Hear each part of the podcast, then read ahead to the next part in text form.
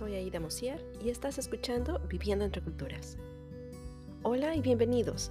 Viviendo entre Culturas es un podcast para todos aquellos en relaciones biculturales, donde termina siendo ni de aquí ni de allá, sino que quedas atrapado justo en medio de ambas culturas. Tendremos conversaciones sobre los efectos de la migración, las relaciones biculturales, las barreras del idioma, la crianza de niños biculturales y bilingües, los choques culturales y la permanencia.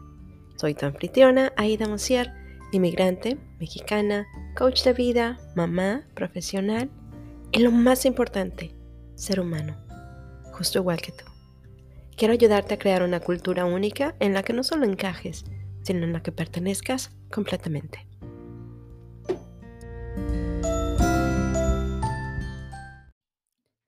Hola, hola, feliz viernes, bienvenidos. Hoy vamos a, estamos festejando Viernes Santo o recordando Viernes Santo, es la Semana Santa. Y tal cual, quisiera yo hablarles de la religión y de las, de las lecciones que podemos aprender de la Semana Santa. ¿Por qué la religión? Me van a preguntar, ¿sale? ¿Qué, ¿Qué, tiene que ver la religión con vivir entre culturas, con tener una mejor vida, con crear nuestra propia cultura? Y tiene todo que ver con ella, porque la religión es parte de nuestra cultura.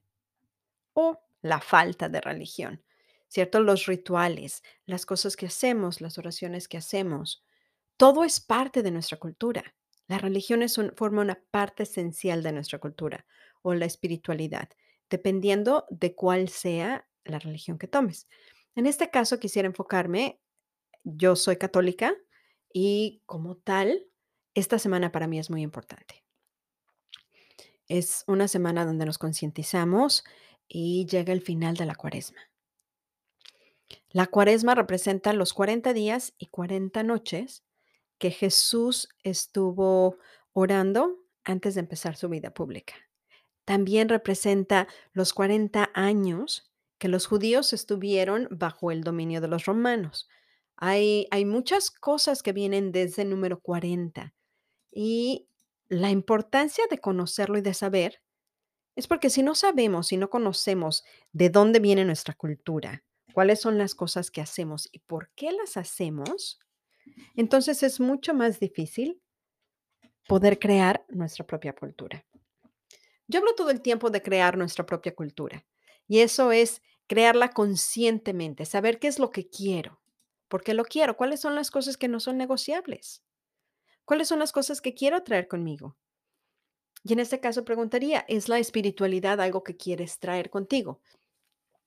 Y es importante porque muchas veces, si tú no sabes de qué se trata, de qué se tratan los ritos, si no conoces realmente, no puedes enseñarles a tus hijos, porque lo que hacemos es obligarlos simplemente a cumplir con los rituales. Pero no entendemos por qué hacemos los rituales. Por ejemplo, todos tenemos rituales. En todas las costuras hay rituales. Y vamos a empezar por los que son menos obvios. ¿Sale? Vamos a empezar, por ejemplo, por la celebración del cumpleaños. Todos tenemos rituales para los cumpleaños. Tal vez algunos es el pastel, la mordida, el que te embarren el, el pastel en la cara, cantar las mañanitas, el happy birthday. En mi casa, por ejemplo, cuando yo crecí, éramos siete y mis papás lo que hacían era más o menos una serenata. Levantaban a todos los demás y despertábamos al cumpleañero cantándole las mañanitas realmente como a las 6 de la mañana, porque tenía que ser, por supuesto, antes de que esa persona se despertara. En la noche nos veíamos todos y juntos comíamos pastel y gelatina que mi mamá hacía. No se compraba en la casa, sino que mamá, mi mamá los hacía. Y le preparaba al cumpleañero su guisado favorito. Era un ritual. Lo hacíamos todos los años. Un ritual no es más que un conjunto de acciones ceremoniales que realizamos de forma reiterada y que posee un valor simbólico. En este caso, no hay mucho que explicar.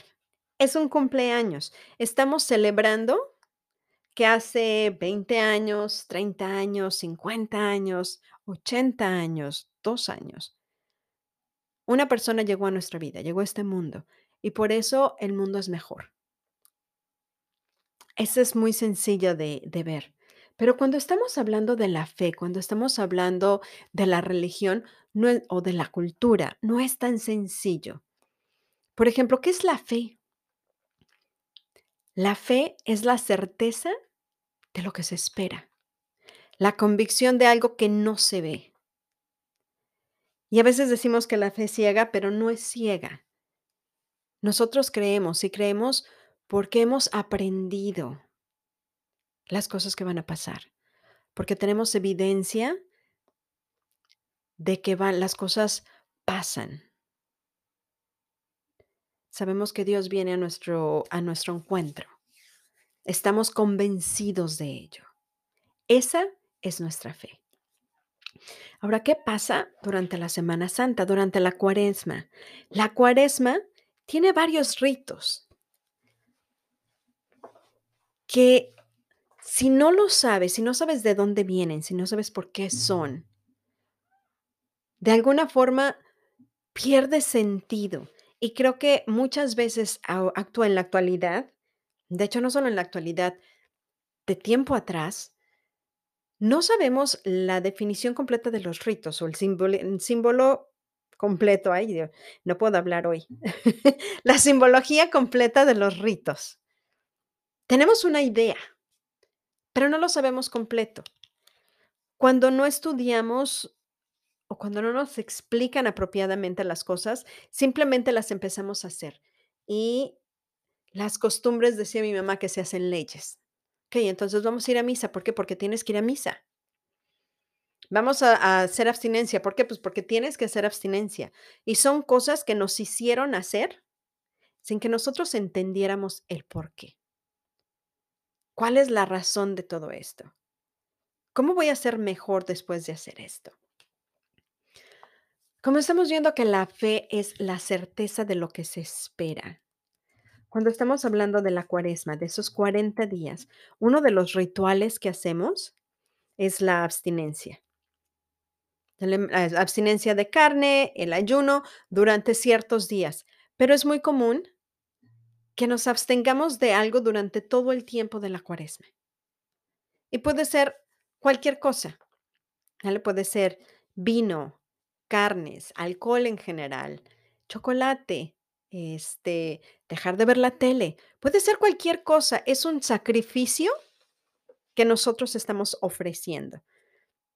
Ojo, entendamos que ahorita estoy diciendo sacrificio, ¿sale? Es algo que nosotros nos estamos comprometiendo que vamos a dejar de hacer, o al contrario, que vamos a hacer todos los días. Tal vez, muchas veces no es el decir: "Okey, durante la Cuaresma voy a dejar de hacer esto". Tal vez durante la Cuaresma voy a dejar de ver Netflix, de de sentarme una hora a ver la tele, y esa hora me voy a ir a correr. Ese va a ser mi sacrificio, ese va a ser mi ofrecimiento. Así me voy a preparar mental y emocional y espiritualmente para la llegada del Señor.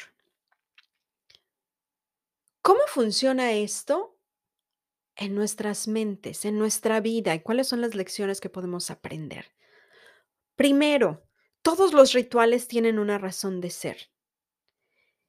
Y necesitamos estudiarlos para poder entenderlos, porque si no, hacemos los rituales y se convierten, en lugar de ser algo hermoso o algo que entendamos y que sepamos por qué lo vamos a hacer, y se vuelve una parte de nuestras vidas que lo hacemos con un propósito, que lo hacemos con sentido, se vuelve algo pesado que tenemos que hacer, que tenemos la obligación de hacer. En lugar de que lo de que logramos de alguna forma disfrutarlo. ¿Qué pasa, por ejemplo, con la abstinencia? Cuando decides que en este tiempo, en estos 40 días, por ejemplo, no vas a tomar alcohol. Ese va a ser tu sacrificio, ese va a ser tu ofrecimiento. Durante esos 40 días primero tienes Tienes un tiempo definido. Tienes 40 días. Es tangible. Tenemos un objetivo. Generamos objetivos, empezamos a generar cosas que queremos lograr en nuestra vida. Estamos practicando. ¿Sale? Dices, ok, no voy a tomar alcohol. Son 40 días que no voy a tomar alcohol. Ese es mi objetivo. ¿Es tangible? Porque voy a saber si no tomé alcohol. ¿Cómo? Finalmente, nadie más se va a dar cuenta. Yo puedo simplemente decir no voy a tomar y ser responsable de no tomarlo. ¿Sale? Así es como me voy a dar cuenta. Tengo 40 días para lograrlo. Me estoy preparando. Me estoy preparando mentalmente para poder hacer algo. Durante este tiempo, una de las cosas que sucede es que igual y de entrada, mi mente lo primero que va a decir es, "Ay, hoy quiero una cerveza o hoy quiero una, una- me quiero tomar una chela o quiero un vinito o pásame una margarita, porque a la hora que empezamos a pensar en algo que no vamos a hacer, seamos honestos, cuando ponemos nuestra, en nuestro enfoque nuestra mente se enfoca en algo, eso es lo único en lo que pensamos. Cuando vamos a comprar un carro y queremos un claro rojo, empecemos a ver carros rojos por todos lados.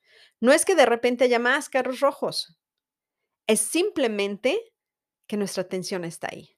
Entonces, si vamos a decir, voy a dejar de tomar, igual y voy a ver más seguido el bar que está junto a mi casa o el bar que paso todos los días para ir al trabajo. O voy a ver las botellas de vino que tal vez no las podía ver antes, pero ahorita en eso voy a estar. ¿Qué pasa después? Yo decidí que no iba a tomar. Es una decisión consciente. Cuando tomamos esa decisión de manera consciente, empezamos a ver varias cosas. Vamos a notar si realmente puedo hacerlo. De alguna forma, va a haber días en que tenga que batallar conmigo misma. No con nadie más, conmigo misma. ¿Por qué? Porque voy a salir con mis amigos y mis amigos me van a ofrecer una copa de vino o una margarita. Depende de mí el ser honesta conmigo mismo y decir, sabes que no quiero. Pero además saber qué es lo que quiero hacer. ¿Qué es lo que quiero hacer? Quiero estar libre de alcohol durante los siguientes 40 días. Yo sé que tengo un objetivo. ¿Cuántas veces ponemos un objetivo y no sabemos cómo lograrlo? O simplemente decimos, ay, sí, voy a correr un maratón, pero no sé cuáles son los pasos que tengo que hacer para correrlo. Se lo dices, no voy a tomar alcohol, pero una vez que te vas con los amigos, se te olvidó por completo y te echas unas cuantas. ¿Qué pasa? Que perdemos de vista nuestros objetivos, porque no estamos conscientes de, que de qué es lo que queremos hacer. Entonces, cuando estamos pensando, bueno, es un ejercicio, tengo un objetivo, tengo un objetivo, estar libre de alcohol durante 40 días, estar libre de alcohol durante 40 días. Hay dos cosas que podemos hacer. La primera es que nuestra mente se enfoca en lo que le damos, ¿sale? No ve la negativa. Entonces, si yo digo, no voy a tomar alcohol, no voy a tomar alcohol, no voy a tomar alcohol, mi mente va a ignorar por completo la parte que estoy diciendo no. Lo único que voy a estar pensando es en tomar alcohol, tomar alcohol, tomar alcohol. Entonces, es importante cuando hacemos, cuando hacemos esta, este sacrificio, el decir, voy a estar libre de alcohol, es una frase positiva. ¿Sale? No lo estoy negando, no me estoy reprimiendo de algo. Estoy pensando en el resultado que quiero. Me lo estoy imaginando. Yo, 40 días libre de alcohol. Una vez que pongo mi mente en ello, puedo decirlo varias veces para estar consciente. Puedo planear, ¿sale? Si además sé que voy a ir a ver a mis amigos,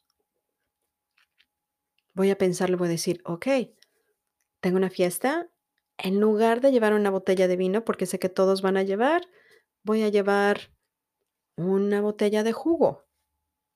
Voy a llevar un jugo de esos lindos que son, este, con burbujas y demás.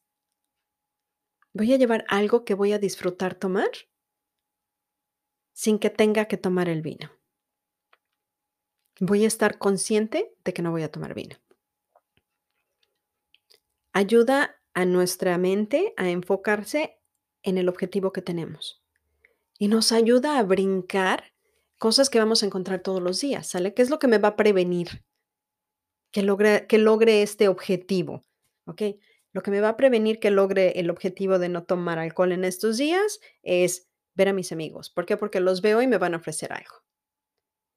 Es que esté yo en la casa y tal vez cuando esté cocinando me gusta tomarme mi copita de vino o si me siento a ver la tele y en la noche a la hora que vamos a, a- a sentarnos, nos vamos a sentar a comer, me gusta comer con una copita de vino. Empezar a pensar qué es lo que vamos a hacer durante esos momentos que generalmente tomamos vino. Y lo decidimos antes de que pase.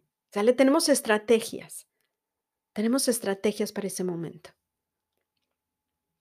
Por ejemplo, yo eso fue uno de la hablo de esto porque eso fue lo que hice durante esta Cuaresma, ese fue mi ejercicio.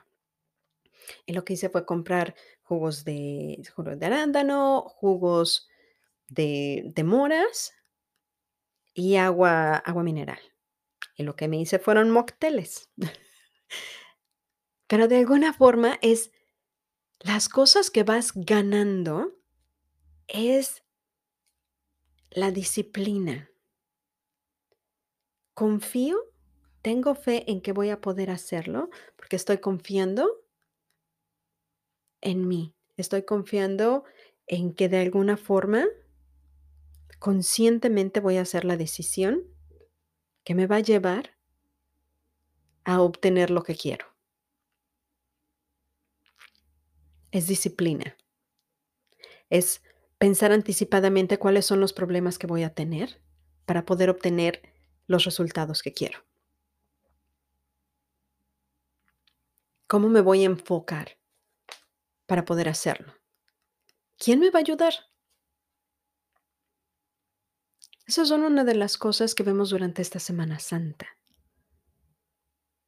La práctica de los rituales nos llevan de alguna forma a esa conexión espiritual, a esa conexión con nosotros mismos. Así es como nos preparamos.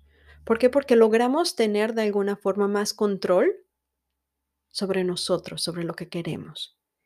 Le damos un, un, un alto a la gratificación instantánea. Tenemos que trabajar para hacer algo. Ahora, ¿cómo pasamos esto a otras, áreas de nuestra vida? Yo supongo que ya lo empezaron a ver. La misma estrategia que estamos haciendo, ¿sale? Es la que nos va a ayudar a seguir adelante. ¿Por qué? Porque cuando nosotros tengamos un objetivo. Cuando tengamos un objetivo de hacer algo que queremos, debemos empezar con ser específicos, ¿sale? ¿Qué es lo que quiero? Específico. Quiero, regreso a lo mismo, 40 días, durante la cuaresma voy a estar 40 días libre de alcohol. Es completamente específico, porque mientras más específico sea, más fácil va a ser para mí el poder planearlo. ¿Cómo voy a saber si estoy haciendo progreso? Puedo medirlo. ¿Cómo sé si estoy haciendo progreso? Ok, voy a ir, puedo ir marcando, ¿sale? Los días que he estado libre de alcohol. Y si en algún momento caigo y me echo una copita porque se me olvidó, porque de alguna manera yo misma dije, ok, no voy a tomar, no voy a, voy a estar libre, voy a estar libre, y dije, ay, no, hoy sí quiero. Ok, puedo poner una marca y decir, ok, hoy tomé. Tengo la opción de sentarme y flagelarme de alguna forma y decir un montón de cosas malas, ¿sale? Empezar a hablarme con que no puedo, este, siempre me pasa lo mismo, o simplemente realmente revisar y decir qué fue lo que pasó, qué me falló, Sí, sí falló algo. Pero lo importante de nuestros errores no es que fallamos o que no fallemos, es darnos cuenta y aprender de eso, que qué fue lo que pasó, que pude haber hecho de alguna otra forma. Ahora, ¿estos 40 días libre de alcohol es algo que puedo hacer? Absolutamente. ¿Me va a ayudar? A tener el enfoque de este esto que quiero hacer es algo que yo puedo lograr. Por ejemplo, si quisiera yo hacer $1,000,000 en este año, lo más posible es que diga: "No es algo que puedo hacer durante el tiempo que lo estoy pensando", ¿okey? Podemos ver si el objetivo que quiero es relevante. Es algo relevante, es algo que realmente está alineado con mis valores y con lo que me va a ayudar a hacer más adelante. Estos 40 días me ayudaron a tener más disciplina, para que cuando yo quiera hacer otro tipo de proyecto, tenga otros objetivos confíe, tenga fe de que puedo hacerlo. ¿Por qué? Porque ya lo hice durante 40 días. ¿Okey? Entonces, es posible que lo haga más adelante. Es posible que yo tenga otros objetivos y que pueda lograrlos. Y ponerles el tiempo determinado. Cuaresma, 40 días. ¿En cuánto tiempo quiero lograr mi objetivo?